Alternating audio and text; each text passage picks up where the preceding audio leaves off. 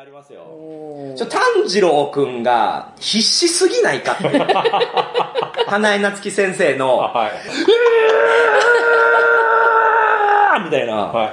何回やんねん前は4回ぐらい、へーギャッパーみたいな。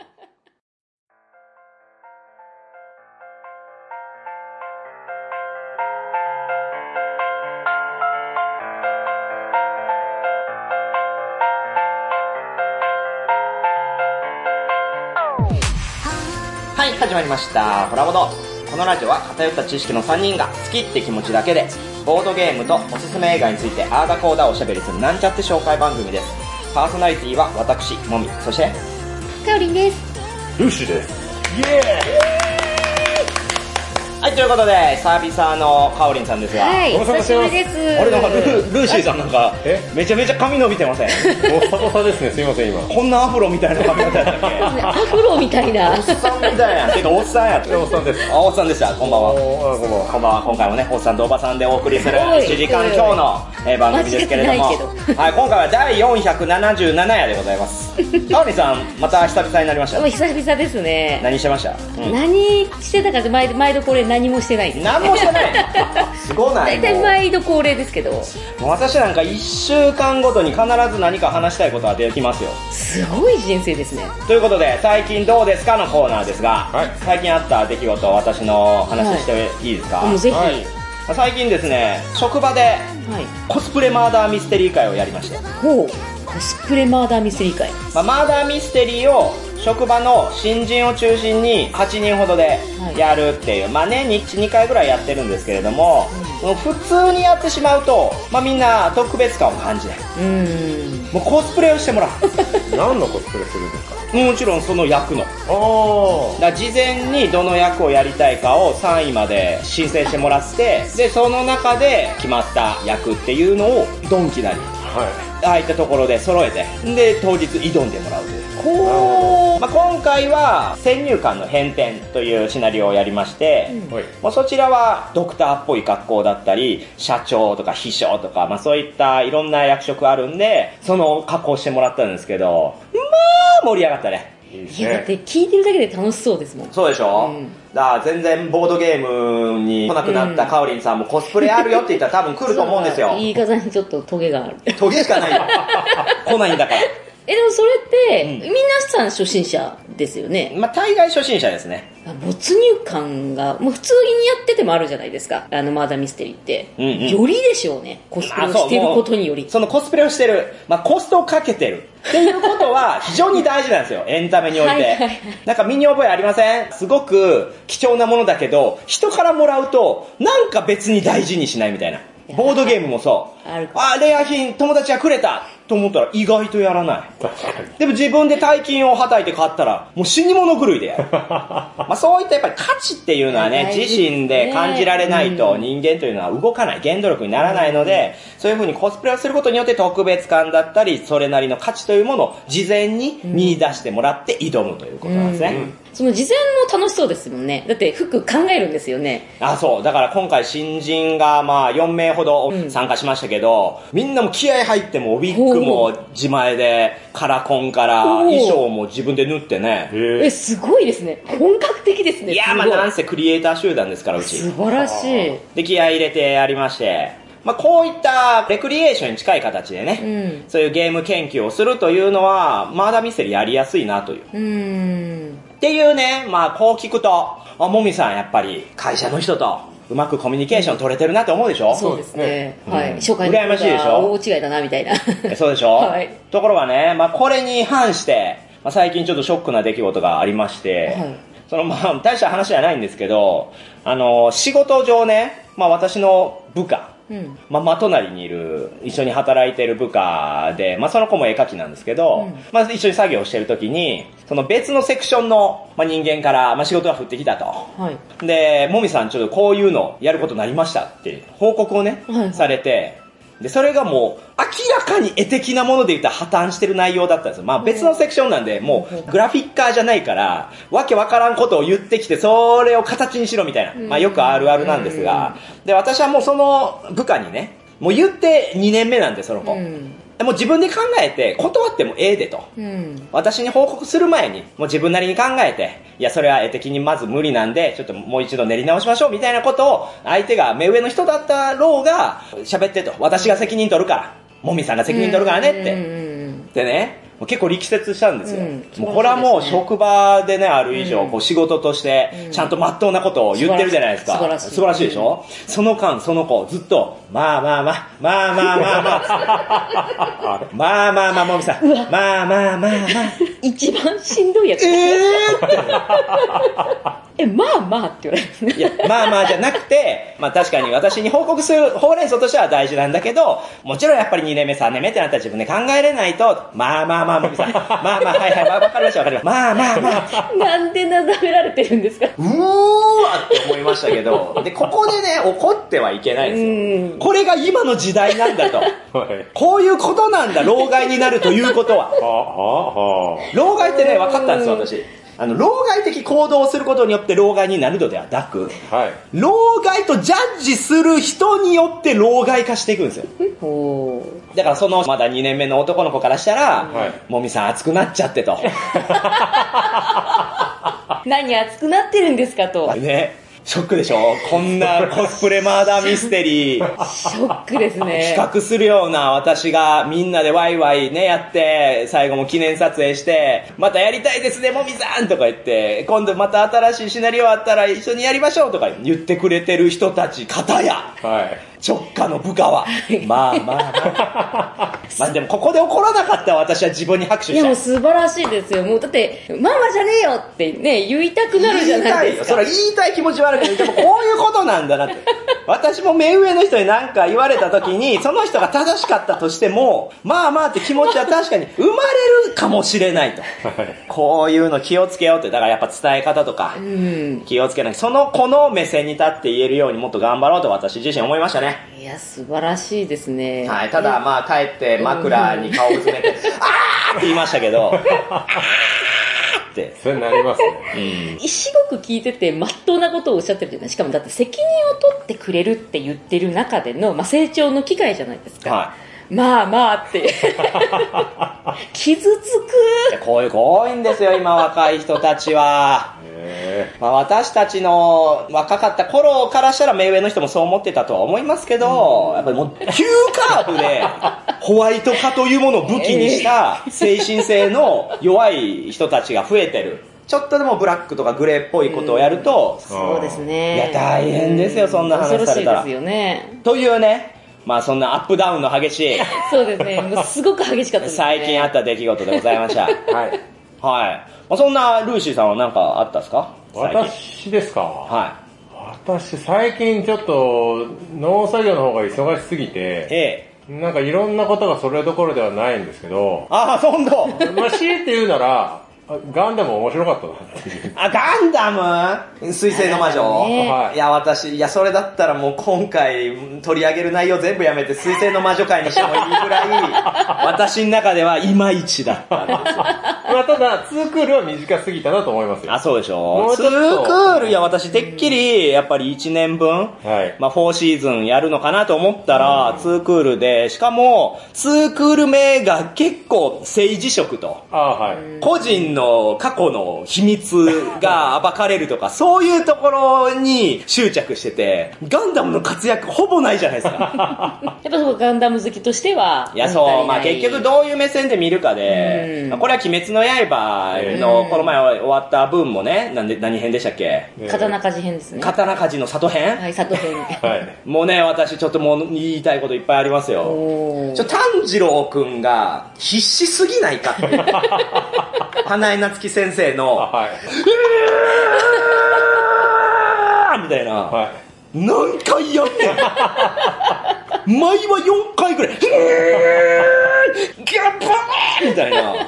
大変やな、花江夏樹先生。なんかちょっとひねりないですね。まあ正直漫画読んでても、あの辺に関してはち、ょっと淡白だった。あの、迷走してるなっていうありましたよね。その後の展開にひねりがなくて。そうですね。その後すごい勢いで転がってったんで、うん。ああ、だからいろいろ入ったんでしょうけど、はまあその点で言ったら、まあそこが、なんですか、カタルシスというか、それを我慢して次のシーズンとか、まあもしくはその今回の里編のね、はい。オチももちろん感動しましたけど、はでもそこまでがちょっと、チャレンジするのみたいな。私、龍が如くのあのバッティングセンターのミニゲームやってる時と同じ気持ちになりましたよ。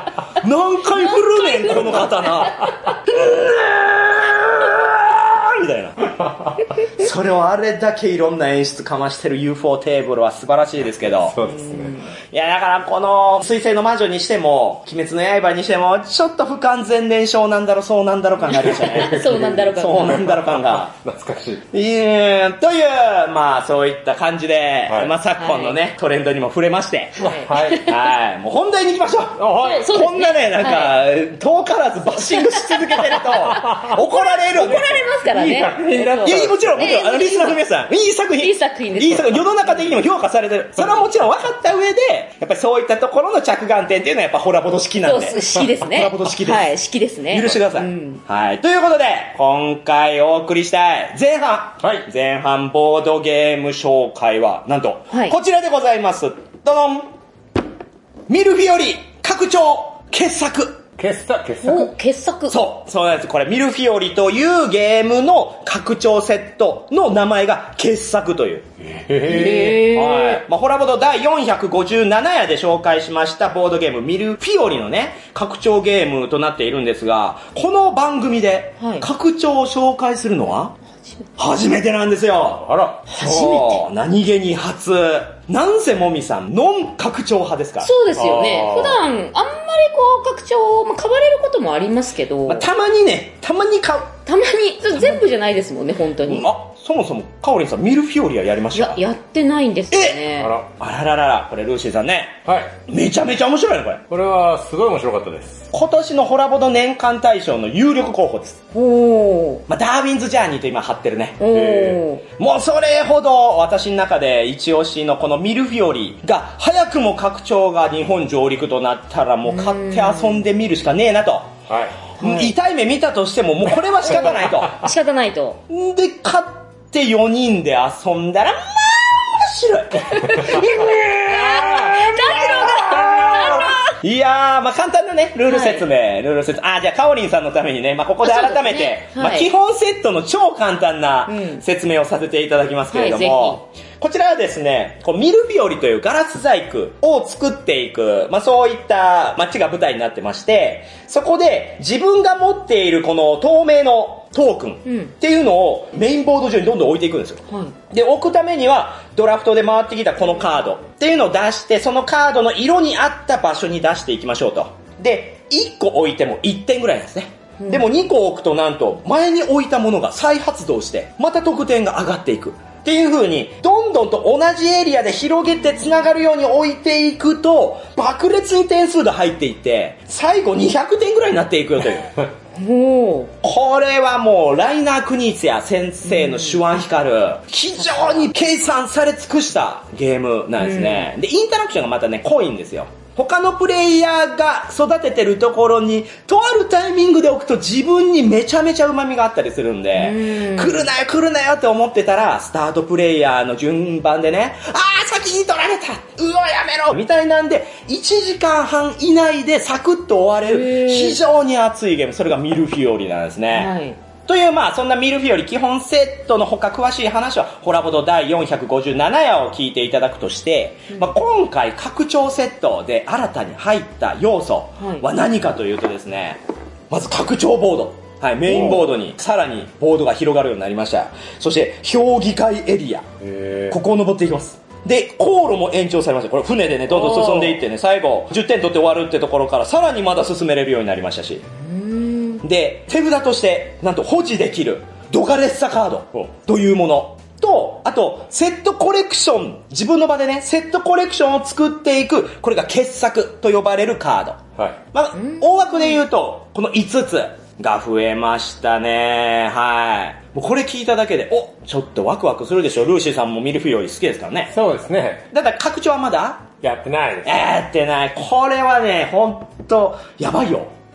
やばいんですか？痺れます。あら。久々に痺れました。拡張で痺れるなんてそうないからね。え今の要素を聞くと、複雑化しちゃっててっていう部分はないんですか？あいいことを言う。もうそうなんですよ。私がノン拡張派をね、ある程度貫いてるのはやっぱそこなんですよ。うん複雑化していくのってやっぱね、しんどい。これ他の拡張でよくあることなんですけど、テキスト付きの特殊能力カードだったり、ん時折発生するイベント要素が追加されたっていうのがよくあるんですね。うん。で、それによってゲーム性はもちろん上がります。上がりますが、犠牲としてゲーム全体がやっぱりもっさりすうる。ん。で、初めて遊ぶ人が、あ、じゃあ拡張やろうって言った時に、えー初めて遊ぶからちょっとわからないことが多すぎる。で、これもまたね、ハードルの上昇につながるじゃないですか。だから私はこういった複雑感も含めて、まあもっとそれだったらいろんなゲームを一日でたくさんやりたいなって思うタイプなんで、はいついつい、まあ避けて通ってきたんですけれども、でもね、このミルフィオリ傑作、もうさすがの国津屋だなって思うんですが、要素は増えたのに、はい手番でやることはですね、何にも変わってないんですよ。えええ？もうカードドラフトして、スタートプレイヤーから出していく。これ、何にも変わってません。だから基本から拡張への移行も、そしてゲーム進行自体もスムーズでテンポがいい。で、そして、え拡張によってバランス調整されてる具合がね、素晴らしい。具体的に言うと、基本では特典の取りづらかった緑色エリアがあるんですね。うん。まあここ、まあ、ルーシーさんもちょっと思い出してみると、はい。確かにここピラミッド状になってね、はい。上に置けば下の列のもものが全部再発動する。そうですね。まあ、それは旨味だけど、結局他のプレイヤーのやつも再発動しちゃって、自分だけじゃないじゃんと。うん。なかなかここはね、人気がないエリアだったんですけれども、これがね、評議会という、この新しい要素によって価値が上がってるんですよ。ええこの評議会っていうのは、自分が置いたそのエリア、色のエリアと、今自分が立っている評議会の色が合致してると、評議会を進んでいけるんですね。えで、この評議会が上がるたびに、いろんなポジティブな効果が発生するわけですよう。ん。で、この緑色は2回来るんですね。え本当だ。他のは1回しか来ないのに。っていう人気のないところにこういった手の入れ方をするというのはもうさすがだなという。で、さらに、ドガレッサカード。ね、さっきからドガレッサカードって何やな何私もよくわかりません。なんか提督の奥さんのことらしいんですけど、そのドガレッサカードの存在っていうのは結構ポイントで、基本セットではなんだかんだ運ゲーの印象が強かった。手札回ってきたぞドラフトで、うわーもうほとんどカード死んでるやんとか、他の人には旨味あるけど自分にとって全く旨味のないカードしか残ってないとか、まあそういったことがあったりしたんですけど、そういった手札運が悪かったとしても、このドガレッサカード、これね、手元で保持できるんですよ。はい。だから自分のカード、あ、いらないなと思ったら、そのカードを捨てて、代わりにドガレッサカードを出せるんですね。で、またそのドガレッサカードの能力が非常に高いから、ここをあえて狙いに行く。うん。そしてこのドガレッサカードは、ね、公開情報なんですよ。これによって他のプレイヤーへの抑制にもなっている。もう一個の要素で、いろんな影響を与えているという。うん。もうほんと、国津屋、私、まあ言ってノン国津屋でもあるんですけど、そうですよね。国津屋ちょっと苦手なんですよね。うん特にコンパクト系のゲーム。なんか手のひらの上で遊ばされてる感じ。で、このミルフィオリはその点は非常にいいバランス、もともとね、基本セットはいいバランスだったんですけど、もうここに来て、あ、もう頭上がらんわ、やっぱりと。うん。エッセイにいた時、サインやっぱもらっときゃよかったなと。すごいスピードで歩いてたんでもらえなかったですけど。で、最も大きな変更。はい。ね、こんだけ言ってまだあるんですか、うんもみさんと。実はまだ言ってない大きな要素があるんですよ。うん。スタピーが争奪戦に変わりました。おえ、言うとやっぱり、スタピーからカード出していく以上、まあほぼワーカープレイスメントに近い内容なんで、ああもう後ろ手番きつすぎるやんっていうのはやっぱり基本セットだったんですけど、今回は同時カードっていうのをゲットすると、その人にその瞬間スタピーが映るんですよ。うん。で、同時カードは案外扱いづらいカードなんですね。うん。けど、スタピーという自分のポジションが異常に強いんで、このゲーム。はい。なので、あえて同時カードを取りに行こうとする行い。そして同時カードがこう手札で回ってきた時に、これドラフトの妙ですよ。ああ、この同時カード取らずに、隣の人にこの後回してしまったら、この人がスタピピーになるかも。そしてこの人がスタピーになったら、私は最後手番になるという。うん。よくできてるでしょ？すごいですね。だから回さないようにしよう。いや、でもここで回さないからといっていい思いはそこまでないなみたいな、このジレンマ。幾重にも重なるジレンマというのは、この拡張でより深みを増してるんですね。ほで、やっぱりこの国津屋のう。うん。自分のゲームを真っ向から否定しているかのような姿勢。うん。そうですね。これもね、他のゲームデザイナーになかなかできない。うん。よくよく考えてほしいです。まあ、ルーシーさんがね、満を持して、なんか発売しました。農作物。はい。これは売れるぞと。えで、実際売れました。はい。でもそこに半年後にまた手を入れようと。はい。で、さらにいいものになったぞっていうのは、聞くだけでは簡単なことですけど、一回自分が出したものを少し否定することになるわけですよ。うんもっと良くなっちゃった、ごめんねと。で、ここでプライドが邪魔するゲームデザイナーって結構いるんですね。だから、そのさっき言ったテキスト効果とかイベント効果みたいに、負荷だけして元を削らない。えちょっと削ってるけど、根本には手を入れていない。とかってあるんですが、もう国津屋さんはすごい。もうまるで違う人が作ってるんじゃないですかと。うん。ってぐらいに、ミルフィオリからさらにそのミルフィオリの根幹をひねり出して、ぐつぐつ煮込み直しているというところが、もう、痺れる。やっぱマイナス点って見つけるのすごい大変なんですよね。自分の作品とかって、やっぱりね、そう我が子としてねそうなんですよね。愛着もあるし、こう、やっぱりいいものを作ったって自信もあるから、うんうんなかなかその中からマイナス点を見つけるって、すごい大変な作業い。や他の人の意見とかもちゃんと聞いてるんだなってういう。ん。ね、普通だったら、まあまあまあってなるな。えそうですね。なこれ指定されたらね。まあまあまあまあまあまあまあその意見はわかるけど、私もう何千も作ってるんで、このゲームはもう主力ですと。分かってないでしょ分かってない。あなたまだまだ分かってない。私が作ったんですからってね。ならない。ほうほうほうと。でももう私と、はい、リンクしましたね、これ。まあまあまあと言われても、怒らなかったもみさんと。素晴らしいライナル・プニツヤが。シュッシュッシュッ まあ完全に別ゲーっていうわけでもない。あ、全く全く。なんだったら、おー、これ、もうあるべき姿にとうとう来ましたねぐらい。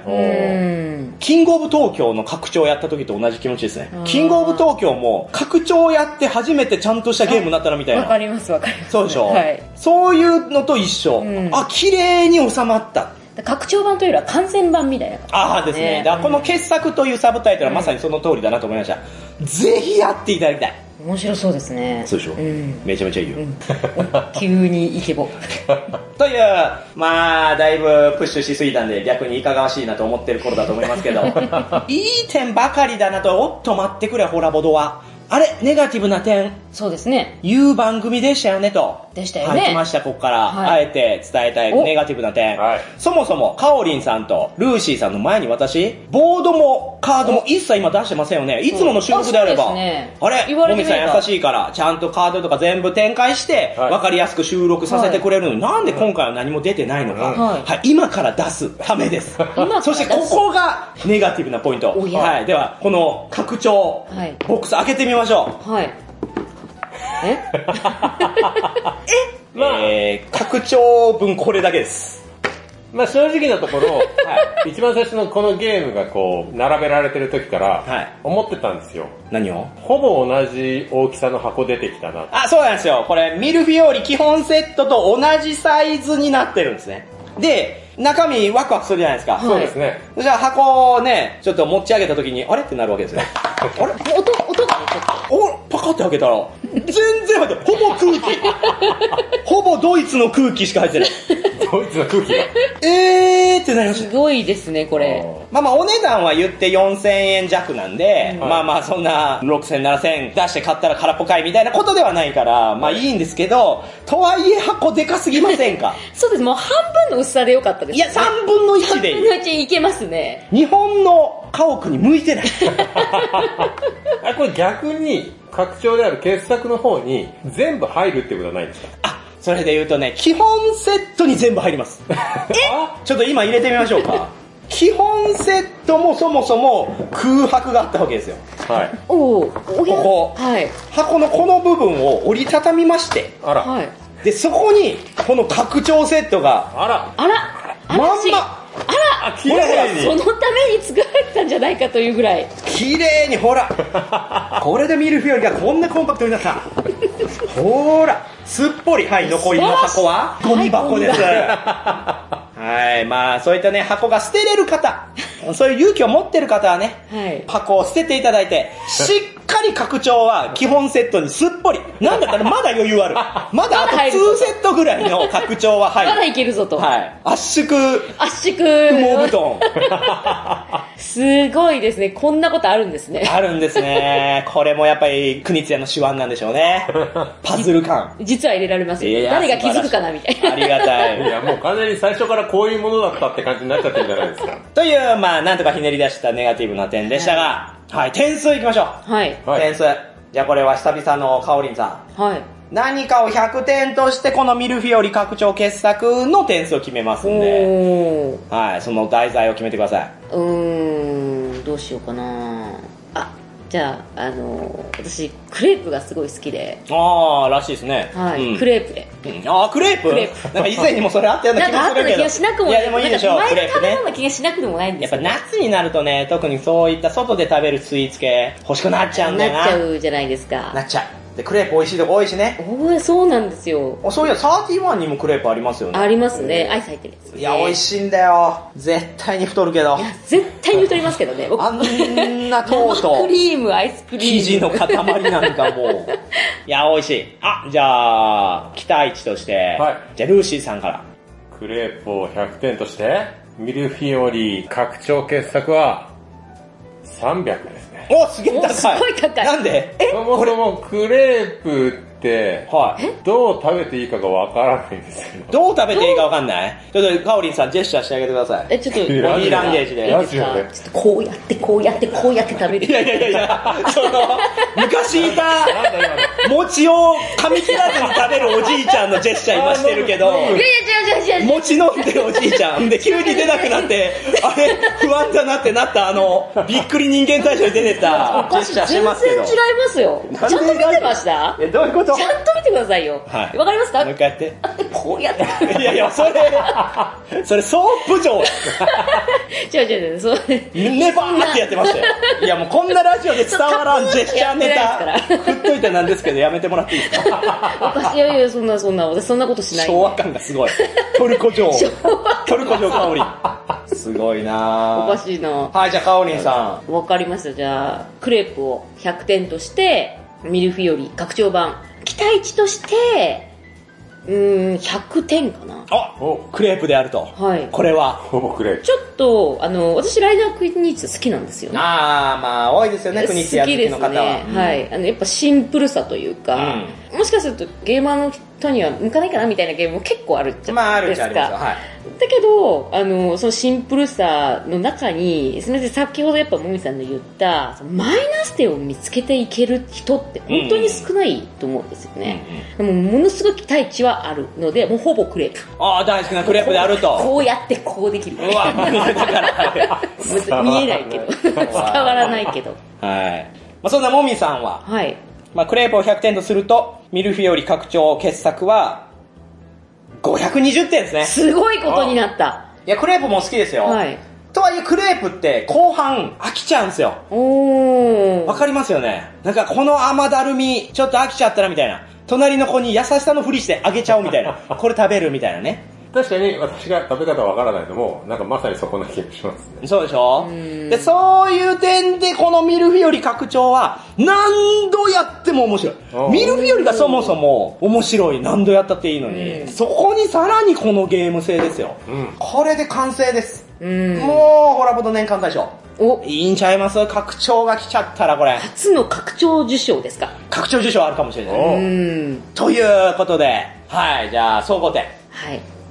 まあ、300点ですかね。うそうですね。100点。300点としましょう。ということで、ミルフィオリ拡張傑作は、クレープを100点とした時に、300点となりました。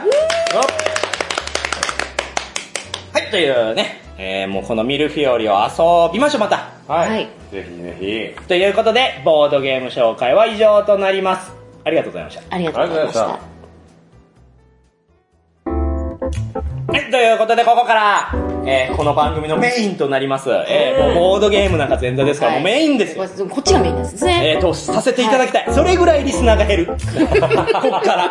メインなのに。そう。減るんですね。うんあ、ボードゲームのコーナー終わったわ。はいはい、ピッてね。コラボドらしい。コラボドらしさなんですよ。でも、こっからが面白いね。こっからが私たちの、はい言いたい放題スペシャルですから。真髄ですね。真髄ですうん。はい、今回紹介する映像作品。はい。そう、映像作品はですね、あれ？こちらでございます。ドドンファイナルファンタジー16、ティンティンティンティンのでございますね。えーということで、久々のデジタルゲーム紹介。いや、久々なんか。この前パラノマサイトを紹介したばかりなのではないだろうか。そういえばまあ、今年2回目となってしまいますデジタルゲーム紹介ですよ。まあ、はいもみさんは1年に1作品ぐらいしかデジタルゲームやらないんですけど、うん今年はね、ついスクエニに浸水しちゃいましおて。ーいやー、買っちゃったね。買っちゃった。買っちゃった。なぜ買っちゃったかって言ったらやっぱり、プレイステーション5を買っちゃったから。あれ？プレイステーション5のはいスペックをフルに活かしたものをやりたいなと。はいはいはい。で、このファイナルファンタジー16ですよ。うーん、そもそも私まだね、20時間ぐらいかなしか遊べてないので、触れようと思っても、まあ、序盤のことしか話せませんので、まあ、はい買ったまま、まだ遊べてない人も、安心して聞いてもらって大丈夫です。うで、このファイナルファンタジー16、はいお二人やられました？いえ、やってないです。やってないんです。やってない？ない。まあ、それもそのはず。はいプレイステーション5専用ソフトですよ。無理です。あ、5専用だったんですねそうなんですよ。これは強気で出てきましたようん。ソニーさんもまあ、おそらくですが出資してるでしょうね、いくらか。うーん、なんだったら知らない間に出てたでしょ。正直、そうです。あ、もう出てたんやって思いましたね、今。はい、全然知らなくて、まあ今これ言ってしまいますけど、賛否ね、世の中あるんですよ。しかも、うんあそう3はもう超絶3。へー神ゲー絶対みんな遊ぶべき。はい。で、P は、もう何これって。中間がないぐらい、極端に賛否。で、それをちょっと紐解いていきたいなというのが今回のコラボドの後編です。はい。はい。はいプロデューサーはですね、吉田直樹氏。うん。はい。まあ、リリース直後酷評だった FF14 を、えーほぼ全ての要素を一から作り直して成功に導いた立役者ですね。この前のしくじり先生にも出てたの見ました、ええ、出てたんですか？そうですよ。結構内情を、へーこと細かに伝えてましたね。なかなかやっぱり、あれだけの大規模開発となると、こんなことなんねやみたいな。どうやって挽回したかっていうのをそのしくじり先生っていうテレビ番組で、まあ、紹介してたんですけど、それもね、非常に勉強になりましたが、この方ですね、もともとハドソンで、ボンバーマンとか天外魔境を開発していた方らしいですね。で、ディープな FF ファンからすると、吉田さんが FF16 やるんだったらもうこれは間違いないと。やってくれるはずと、以前から大きく期待されていたわけですよ。で、結局16どうだったか、もみさん的にどうだったか、はい。どうだったんですか？いいゲームでした。おや？うん。うーん、まあ、うーん、でもまあこの何とも言えないこの心情、まあリスナーの何人かは分かるぞって思ってくれてたら嬉しいんですけど、めちゃめちゃいいっちゃいいしほ、でもこの否定的な意見も受け止めれるなっていうところもあるんで、ちょっとそれをお二人にぜひ伝えたいなと思うので、今これプレイステーション5起動しましたんで、はいあー、見れる。実際にやってみましょう。はいまあちょっと音をね、流しちゃうと、いろんな権利にぶつかったりするので、ぶつかったりするので。ちょっと音をね、消した状態で。はい。え、そもそも、カオリンさん、ファイナルファンタジーは？全然やってこなかった。え？全然。はい。そのために呼んだのに、カオリンを。ドラクエ派です。あ、あ、出た、はいドラクエ派、わかりますよ。私の周りもドラクエ派多くてね。そうです。エニックスの時代からですから。で、今、ゼルダが、ねちょうど流行ってるタイミングで発売されたんで、はいまあ、不利っちゃ不利ですよね。そうですね。正直私もずっとゼルでやってます。お、ほら、始まりました何。もやってないって言ったけど。ちょっとじゃあ冒険出てみましょう。はい。こんだけ高精細で綺麗なグラフィックで、ほら、ほらね。で、ここからね、ちょっと過去に遊んだダンジョンをもう一度、どういうこと？イベントごとね、遊び直せるという、まあそういったおまけがついてるんですけども、うんそこに行ってみましょうか。結構面白いシステムですね。あ見てほら。めちゃくちゃ大人らしいんですけど。そうでしょう、今回の16はね、なんと17歳以上対象になってますので初のセロ D ですから、こういったベッドシーンもあるんです。本しかもこのベッドシーンが全然燃えないよね。すごいですね。すごいでしょ。ちょっと飛ばしますね。ああ、今これはフィールドですか？あ、これはダンジョンです。あ、ダンジョン。これ敵の要塞にね、まあ敵いっぱいいるから、うん水路から行くぞと。はいはい敵に見つからないように水路から入るぞみたいな。で、潜り込んだんですね、これね。ほら、このが、もうこの石畳とか壁とか高解像度。あ、すごいですね。で、これがまたね、あれですよ。ちゃんと立体ですからね。本当だ。はテクスチャーでそういう風にノーマルでやってるわけじゃなく、あうん。はい、ね、こうやって水路で来たのにがっつり敵に見つかってるっていうね。ね。あ、でも戦闘すごいですね。綺麗。もうエフェクトがうんとにかくド派手に展開します。ですね。この戦闘スタイルは、セブンリメイクに近いか？いや、これがね、完全に新しくて、アクションゲームになりました。ですよね。なんかほぼほぼデビルメイクライみたいな。そうなんです。あ派手さもそうですし。うん。FF 本編タイトル初のアクションゲーム。完全アクションゲームになりましたんで、なんとパーティーは一切動かせないですね。あ、なるほど。自分だけ。自分だけ。うん。つまりこのクライブという主人公だけです。この黒髪の青年。え、でもじゃあゲーム感は逆にエルデンリングとか？あー、そうなんですよね。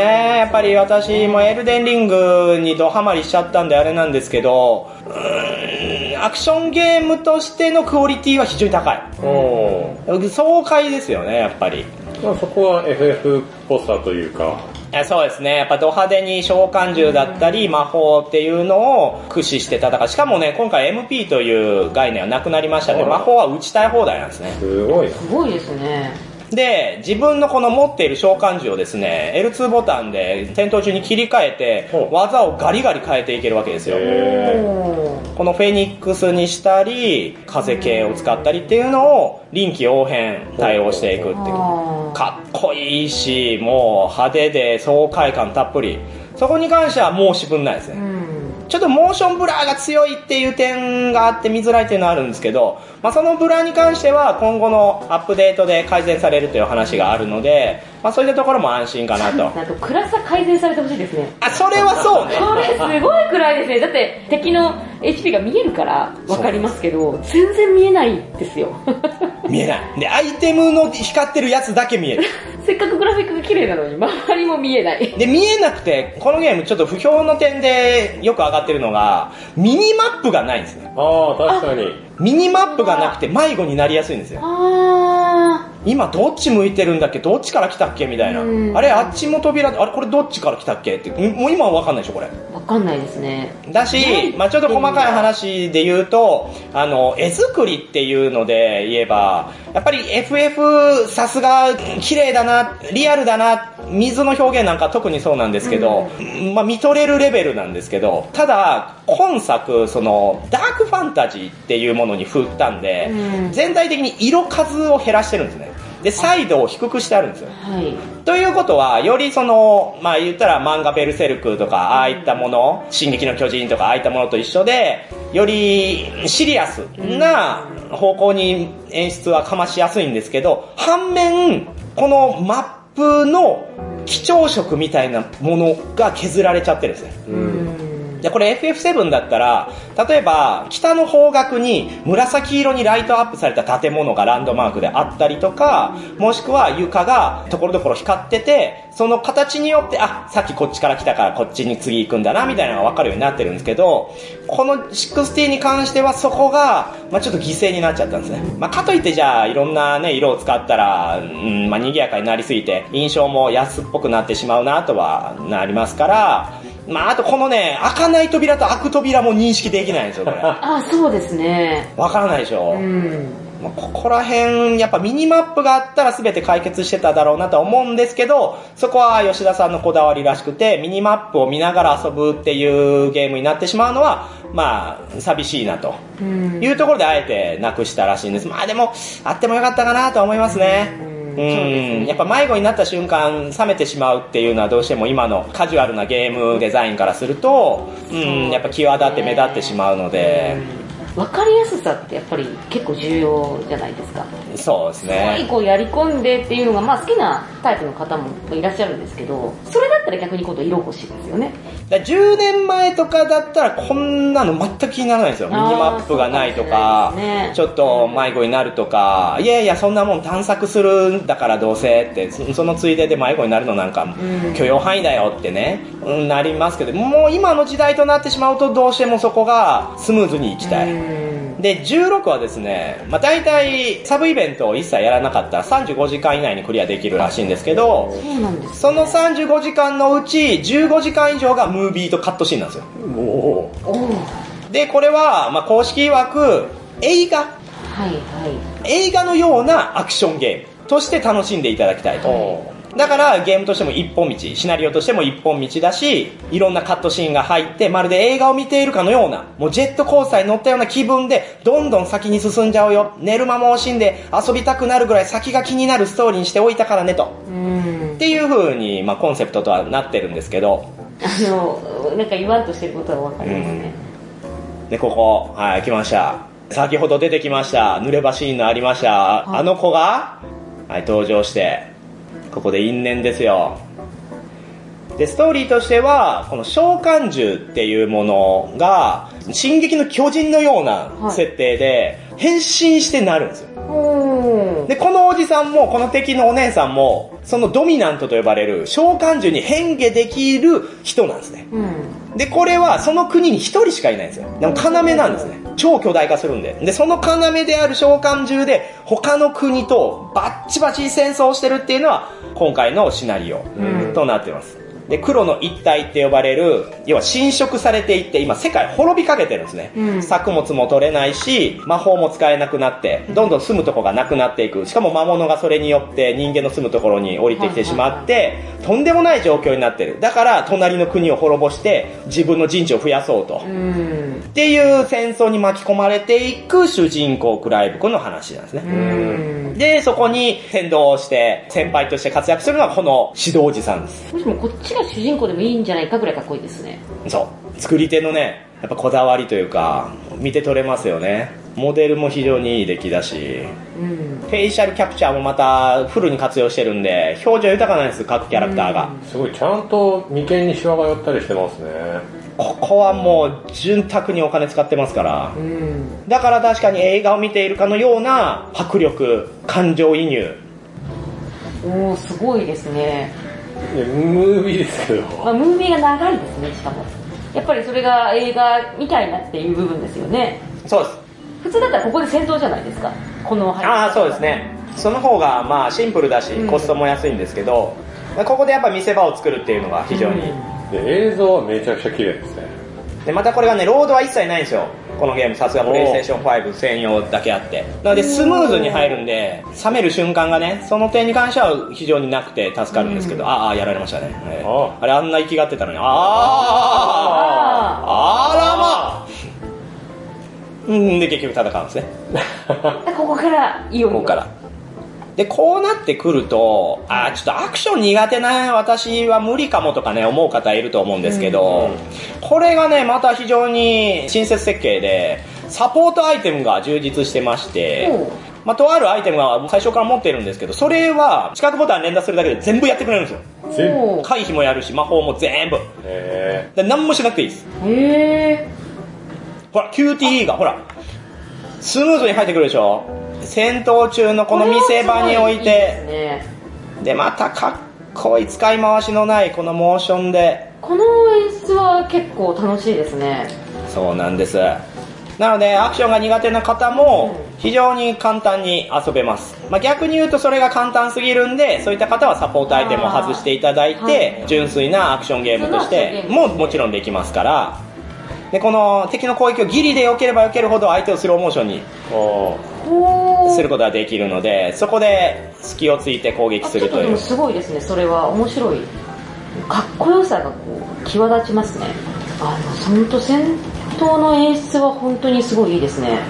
で、やっぱスピーディーですからね。まあ、エルデンリングやああいったものから考えると、その、攻防戦で言うと、ちょっと薄いんですけど、まあその点は、ベヨネッタとか、デビルメイクライとか、ああいったところにインスパイアされているなという。うん。まあ、それもそのはずなんですけど、これプラチナゲームズが絡んでるんですね。あ、そうなんですか？はい。なので、ニーヤとかそういったところでの培ったものっていうのが活かされてますね。ちゃんと RPG なんですよね。で、自分のレベルとかも存在する。あレベル存在します。ただまあ、自由度が非常に薄いですね。ああ、物語に沿ってやっていくっていうのが基本。基本。で、うんいろんなアイテムとかが、こう、ちょっと、あ、こっち行ったらまだ道があったぞ、つって。うんで、取りに行って、で、取るんですけど、はい握るとかがね、握る。に、あ、見えるしょっちゅうあるんですよ。また握る落ちてるとかね。こんな頑張ってって。なんか、落ちてるアイテム数に対して、まあ比較的やっぱり、まあ一本道であるストーリー上仕方ないとは思うんですけど、あんまゲームの根幹に関わるアイテムとか落ちてないんですよね。おなるほど。でね、ストーリー上思うんですけど、うん。まあさっきも言ったようにこの要塞、まあ正面から行ったら兵士たちに見つかって大変なことになるからってね、はい。何百人もいる兵士に見つかって、はい。って言って水路からわざわざ入ったのに、はい。もう結局、この主人公とおじさんだけで、ほぼ全滅させてるんですよ。で、これでゲーム上は全然気にならないはずなんですけど、はい。どうしてもこのリアルすぎる。で、ダークファンタジーでシリアスだから、うん余計にそこに違和感があるんですよ。ほら、もう相手なんか、多勢に無勢だぞみたいな。一人で来て、愚かなやつだって言ってるんだけど、もう、すっこすこのボコボコなんですよね。しかも結構瞬殺で。こいつおったらもうほとんど国滅ぼせれるやん、みたいな。本当にそうですね。力力お、ほら見て、ほら、向こう行けないところにアイテム落ちてる。キラキラ光ってますよね。これはもう絶対いいアイテムやなって思うわけじゃないですか。はいはいはいあんなエルデンリングだったらもうほんま根幹揺るがすぐらいシステムに絡んだ 武器とか防具が落ちてたりするわけですけど、じゃあちょっとそれをの取りに行ってみましょう。でもそこら辺はなんとなく本当に RPG あるあるというか、物は見えるけど取りに行けないから多分周りに来てればいけるんだろうなみたいな。だからそこはもうレベルデザインですよね。そのあえて一回見せて、うん。取りに戻りに行かせるっていうカタルシス。はい、ポーションです。こんだけ頑張って取りに行ってポーションです。嘘だろってなりますよ。なるほど、これは、そうですね。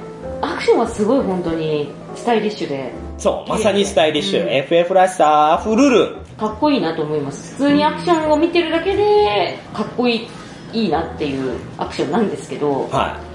緊張するシーンみたいのが、やっぱメタルギアだとね、もう囲まれた瞬間もうほぼゲームオーバー確定するし、あとエルデンリングだと、やっぱこういった罠とか、はい。こういった難所をどうクリアするかっていうのを死んで覚えて、で、クリアできた時に、よっしゃ、うまくいったぞとか、っていうことじゃないですか。はいはいまあ別にこのゲームは死にゲーじゃないし、死にゲーにもし振ってたら逆にね、ストーリーが進まなくてイライラしちゃうとは思うんですけど、とはいえ、その、敵を倒す爽快感ってところがアクション性のみであるところは、人を選んでしまうなとは思いますね。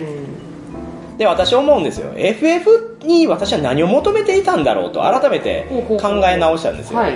ちなみにルーシーさんは何を求めてます ?FF に。うーん、私は結構ファンタジーのストーリーが好きですね。ああ、つまり、ストーリーが分かればいいから、そこを追っていくためにゲームを進めるぞみたいな。はなんだったら、イージーモードがあるんだったら、イージーにしてもいいな、ぐらいの。い。うんまあそうですね。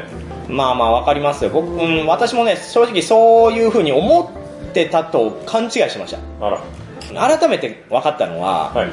私キャラクターを求めてるんだなと。で、オープンワールドじゃないんですね、今回。15はオープンワールドだったんですけど、16はあえてオープンワールドじゃなくしてるんですよ。うんまあ、コストめちゃめちゃかかるし、うんで、オープンワールドって良し悪しあるわけですけど、うんで、オープンワールドじゃなくなった分、ある程度俯瞰してるんですね、このゲームって。うん。要はキャラクターが階段登ったり坂を降りたりするときも、あえてカメラワークから見せてるんですよ。うん。主観じゃないんですよ。後ろからも追ってないし。っていうことは、まあ、より映画ではあるんですけど、その点、そこに感情移入するっていうのが、15とか他のゲームに比べると難しくなってるんですね。だからキャラクターが気に入るかどうかなんですよ。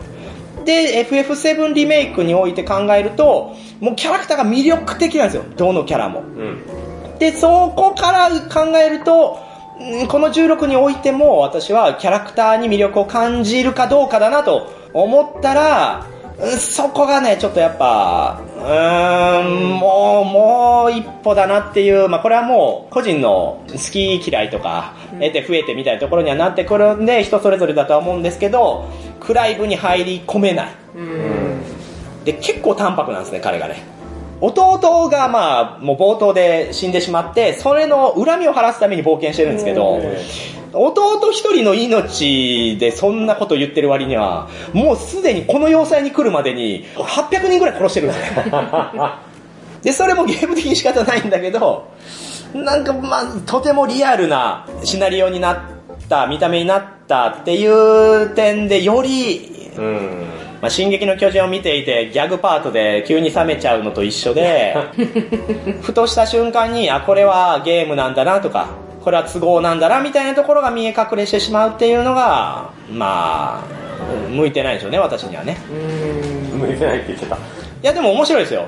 今、あえてそうやっていろいろ言ってますけど、やっぱり傑作であるのは間違いなくて、えよくこれだけのものを作ったなと思いますし、で、やっぱり先が気になるっていうのは当然やっぱめちゃめちゃシナリオいいんで、どんどんと引き込まれてはいきますね。でも完全に俯瞰して他人事として見ていくっていうのに私はシフトしました。彼の。うん。でそれもやっぱり映画っていうところなんでしょうね。うんそうです観ね。客として見る。で主人公ではなく、うーん、まあそれはでも私がそうなっただけで、やっぱほとんどの人はこの本人になりきった、クライブになりきってる方が、おもう白いとは楽しいとは思います。で、また BGM が良くて、この戦闘が終わりそうになるタイミングに合わせて逆算してるんですよ。ー、えおだから追い詰めるほど曲調が変わるんですよ。おで、もう気づいたと思いますけど、服とかに血がべったりついてるんですね。そうですね。本当映像作品ですよね。これは、ちょっと戦闘アクションゲームとしてはかなりかっこいいし、本当楽しいと思うんですよ。ここまで演出してくれると。うん。で、自分たちのピンチもこの血だらけになっていくとか、変化していくことによって、よりやっぱリアルなんで、うんああ、やばいぞっていうこの臨場感、うんみたいなものは激しく感じますね。これは敵もそうだし、えー相手を殺そうとしているというところに、このシナリオ上触れるんですけど、うん殺してでも本当に自分のやりたいことを、恨みを晴らすべきなのかとか、そういった葛藤みたいな。うんそれはもうまさに相手に対しての痛めつけ行為っていうのがひしひしと、うんまあ湧いてくるので、ストーリーは素晴らしいってことですね、本当に。そうですね。まあ FF って昔からストーリーがいいって言いますもんね。まあまあま話がすごい、あ、反面ね、やっぱあれですよ、その、じゃあタイトルによってシナリオを気に入るか気に入らないかっていうのはあります。よ。だから13とか8とかっていうのが、やっぱスタンピー結構分かれたのは、そのシナリオが分からないとかね、うん。何が起こってるか分かりづらいとか、あと、入り込めない SF 感があるとか、そういうのもあるんで、まあ、乱暴な言い方すると、中二病心をその瞬間取り戻せるかどうかだと思うんですよ。そうですね。でも今回17歳以上が対象になっているので、それはどうなのかなというう。んやっぱ子供向けではない、やっぱ大人向けではあるんだけど、冷静に見ない方がいいなっていうところはやっぱありますよね。でもすごい戦闘シーンもそうですけど、流れを意識してるなっていうのは感じましたね。さっきの労働時間が短いっていうのもそうですけど、うんなんかよくあるゲームだと、ある程度のダメージがいくと、はい、ここで切り替わりますみたいな雰囲気じゃないですか。はその瞬間がい。スムーズ。あすそうないですごいスムーズねですよね。ダメージを与えてって、あ、もう死ぬんだな、みたいなとことかがわかんないまま演出に入って、ドラマチックさはすごいですね。もう戦闘一つの。で、背景もね、こうやって変化していくわけですよ。相手の攻撃によってそうで。すね。背景がどんどんと崩れていって、周りの環境も変わっていって、で、地形が変わるから、それを利用してまた敵が攻撃を変えてきたりとかう、ん。まあこの16、公式で言うには2015年から作っていたらしいんですね。へまあ、2015年にその16を作ってくれという話が来て、で、今が2023年なんで、8年越しなわけですよう。ん。で、そこで思うのは、これ15年にもし出てたらもう凄まじく神ゲー扱いされていただろうなとは思うんですよ。うんで、これ残酷ですけど、やっぱり今のコンシューマー制作って、すごくスパンが長いですね。短くてもやっぱり3年とかかかっちゃうんですよ。一定の数が売れるだけのタイトルっていうのは。で、まあ8年もかかってしまう、まあ5年以上かかってしまうってなると、その間にそれだけ他のゲームも出ちゃうわけですよ。うん。なのでどうしても私はこのゲームを遊びながらエルデンリングはああだったなとか、こういうところが分かりやすかったな、凝ってたなとか、っていうちょっと比較してしまうんですけど、で、そういうところやっぱ不利なんですよね。長期間かかるゲーム開発って。すね。タイミングもやっぱりありますからね。そうなると、やっぱりプロデューサーとか、もしくはその構想段階でどれだけ先見の明があるか、ゲームのトレンドっていうのはどうなっていくのかを見通すっていう風になるんですけど、でも見通す行為って結局後追いなんですよね。うん。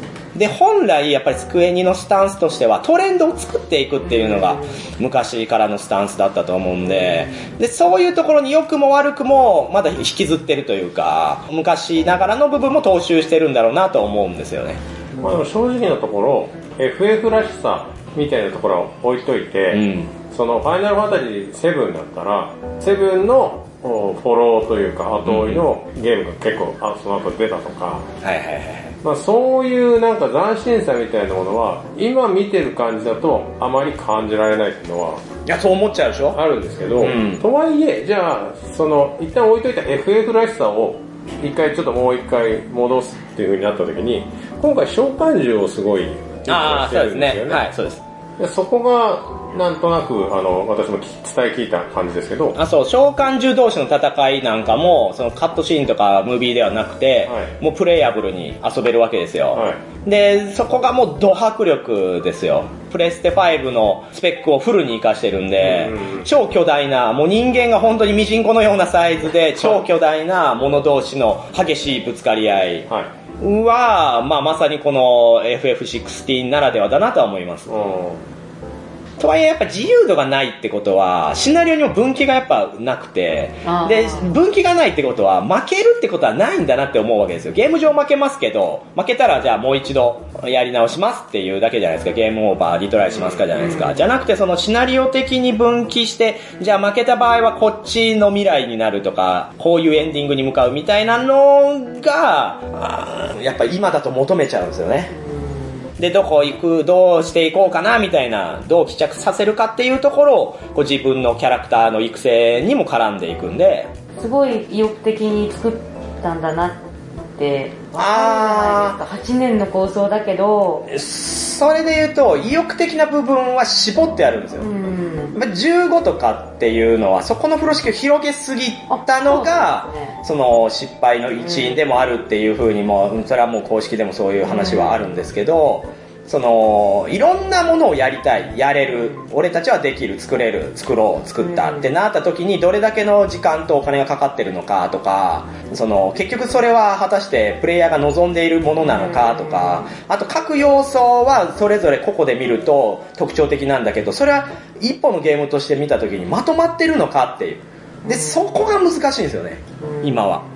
で、そういったものをまとめ上げるっていうのはもうほとんどがやっぱ無理なんで、で、極端に言うと、やっぱりどれだけコストカットして、スピーディーに作り上げていけるか、遊び部分に着眼する時間をどれだけ避けるかっていうところがポイントになってくるなとは思うんですよね。いや、非常に大変だとは思います。まあ、内部の正直方も友人にいるので、うん彼自身の苦労とかも当然見えてくるんで、うわあ大変だろうな、こんなのって思うんですけど、まあ私もそのやっぱグラフィックをね、なりわいとしてるんで、これだけのものを作っていくっていうのは、相当な苦労だとは思うんですけど、うん、まあゲームって何なんだっていうのをね、やっぱ改めて感じましたよね、今回。という、まあいろいろ言ってきましたけど、はいまあほとんどカットしたんで、どうでした？実際にゲーム画面見ながらいろいろと話してきましたけど、あグラフィックはすごい綺麗です。そうでしょ？すごい綺麗です。あの、この草の表現、すごいリアル。他にもあの、私もプレステ5で、はあの、オープンワールド系のゲーム好きなのでやるんですけど、い。うんうん。この草木のリアルさはかなりいえまあ今、プレイステーション5だけでゲームを販売するってほとんどないんですよ。ないですね。これなんでかって言ったら、プレイヤーのためとかじゃなくて、単純にやっぱりその市場を広げないと、一本作るのにかかるコストが尋常じゃないんで、数十億とか、下手したら100億以上かかるわけじゃないですか。そしたらもうできるだけユーザーを手に入れたいんで、じゃあプレイステーション4、Xbox、プレイステーション5で同時発売とかじゃないですか。で、そうなると、どうやって作るかってなったら、一番スペックの低いところに合わせるわけですよ。うん。で、その上で、えー余裕があった時に、プレイステーション5とかスペックの高いところのオリジナルの、じゃあ、処理負荷的に可能な範囲でやれるビジュアルっていうのをちょっと付加するんですけそど、うなんですね。だからスペックの高い方に合わせて作ると、スペックの低いハードで動かなくなる。うんもしくはフレームが落ちちゃうんですね。60fps 出せないんですよ。ってなったらいけないんで、そう、プレイステーション5でせっかくゲーム買ったけど、なんかちょっとしょぼいなみたいなのがあるのっていうのは、それはスペックの低い方に合わせて作ってるからっていう。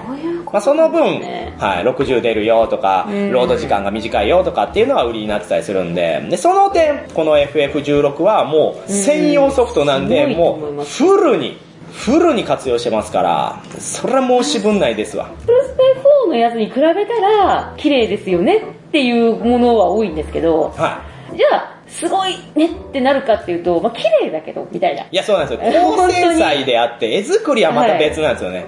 うーん、まあまあまあ、そういうね、贅沢を求め出したらキリないですから、という風に、まあいろいろ考えてきましたけど、えー、FF ファンからすると、もちろん神ゲーだとうとう、私の求めていたものに戻ってきてくれた嬉しいっていう絶賛も理解できるし、逆に、その FF だからこそ、ちょっと目立ってしまう荒い部分とか、その、シリアスなのに、どこか足りていないゲームらしさみたいなところで、アンバランスなとこによって評価を下げてしまっているユーザーっていうのも理解できるんで、非常に勉強になりましたね。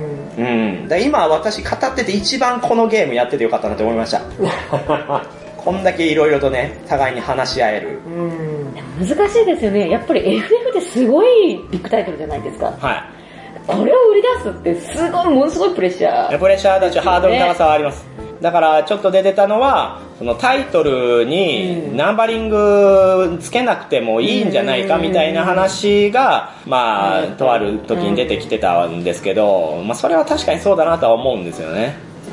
期待値ってやっぱり上上がっていきますからね。しかもこう、うん世の中的にものすごいゲームがいっぱい出てきて、その中でのファイナルファンタジーって、うん求めてるものが大きいじゃないですか、期待値が本当に。そう、しかもユーザーが多い分、うん。その中心値がないんですよ。そうですね。人によって全然求めてるものは違うんで。そうですね。はい。そして私はなんだかんだね、言ってきましたけど、ん16最後まで遊び切ろうと思ってますから、はい楽しんでますからね。えー、ひねくれてるだけなんで、私。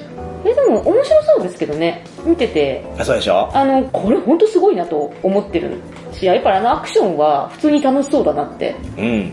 簡単そうだし。あ、簡単です簡単です、うん子供でも全然余裕で遊べます。やっぱボタンを押してのこう演出とかエフェクトとか、うんすごいわかりやすそうなのに、いっぱいやってるように見える。ちゃんとアクションゲームしてるように見えるっていうのはすごいなって。そうですね。こういった作りはやっぱ経験が活かされてるんでしょうね。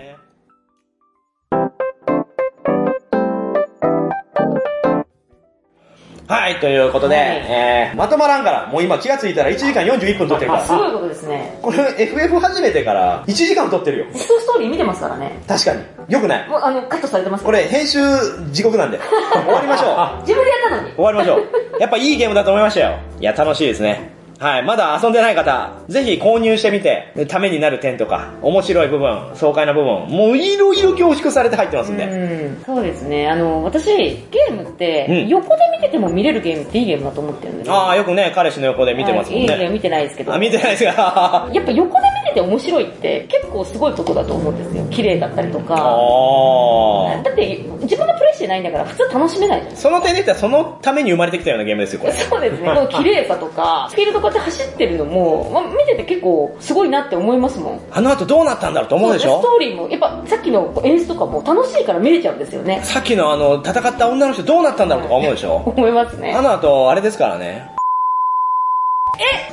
まあ今 P 入りましたけど。とんでもストーリーでした。ええめちゃめちゃですから。逆に見たい。よくやったな、みたいな。逆に見たくなった。もう17歳未満お断りと言ってるだけあって、すもう、こんなストーリーできちゃうんだ、このゲームって。すごい。俺ら気になる、これ。むしろ今の話が一番気になってる一番。オンパレードです、こういう話が。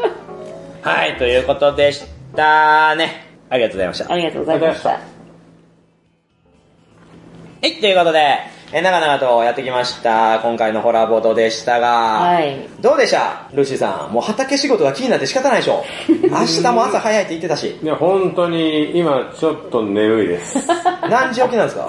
4時ですね。?4 時明日も、今朝も？そうですね。うわ大変ですね。やっぱりこの時期ってそれぐらい忙しいんですね。まあまあ本当だったらそんな忙しくしたくはないですけどね。あ、そうなんですなかんでこんな忙しいんだろうなって最近疑問に思ってます。えー、でもこの後ミルフィーより一緒にやろうって言ってるのえに。ー、死んでしまう。死んでしまおう。まあ若いうちですからね、そういうことができるようなね。そうなんですかね？若さってなんだ。振り向かないことでしょうし。はいええまあ、じゃあ終わりますか。はいじゃあ、かおりさん、いつもの言ってください。あ、はい。えー、ホラボドはシーサーブログでやっています。ひらがなでホラ、カタカナでボドで検索してください。iTunes からも聞けます。自動的に更新されるので便利です。Twitter アカウントは、アットマーク、HORABODO ホラボド。ご意見ご感想は、ハッシュタグホラボドを使うか、ブログや Twitter のメッセージをご利用ください。はい、ありがとうございます。はいまたかおりんさん出てくださいますよね。あ、出ますよ。あ、ゲーム。会も来はい。てくれて、そこでやったゲームを紹介してくれたりするんですか？あ、はい。もうあなたの代打であった麦チョコさんが県外に引っ越すことになったんで、あら、またかおりんさん出てもらうと代打みたいな。代打の代打の代打みたいな。そうですね。で、元に戻るみたいな。なんかもうあのハンターハンター救済中に鬼滅終わりましたみたいな感じになって確かに、そんなノリ。ジャンプってなんだってなりますから。そしたらホラボドって。ジャンプみたいなね。いやいやいやいや、えっ、と、ととがえーキャプテン。少年キャプテンです。配管です。キャプテンは入ったんですね。キャプテン配管でしょ。だいぶ前にね。もう、ということで、じゃあいつもの言って終わりましょう。はい。はい、ここまで聞いてくださった皆様ありがとうございました。今回お送りしたのは、自治会の清掃行事でドブの掃除させられた挙句、急に右手かゆいなと思って見たら、子雲が無数に私の手を張っててびっくりしたもみ。コロナの時期に入ってきた新人さんに、あ、マスク取ったら顔の印象違いますね。と言われ、え、それってどういう意味？って怖くて聞けないカオリン。あ近所の家電量販店で新しいパッケージだからまた買っちゃって遊んだら一番は犯人は踊るだなって思ったルーシーでした。新しいパッケージ版ね。そうですね。新装版ね。チャオチャオチャオチャオチャオチャオ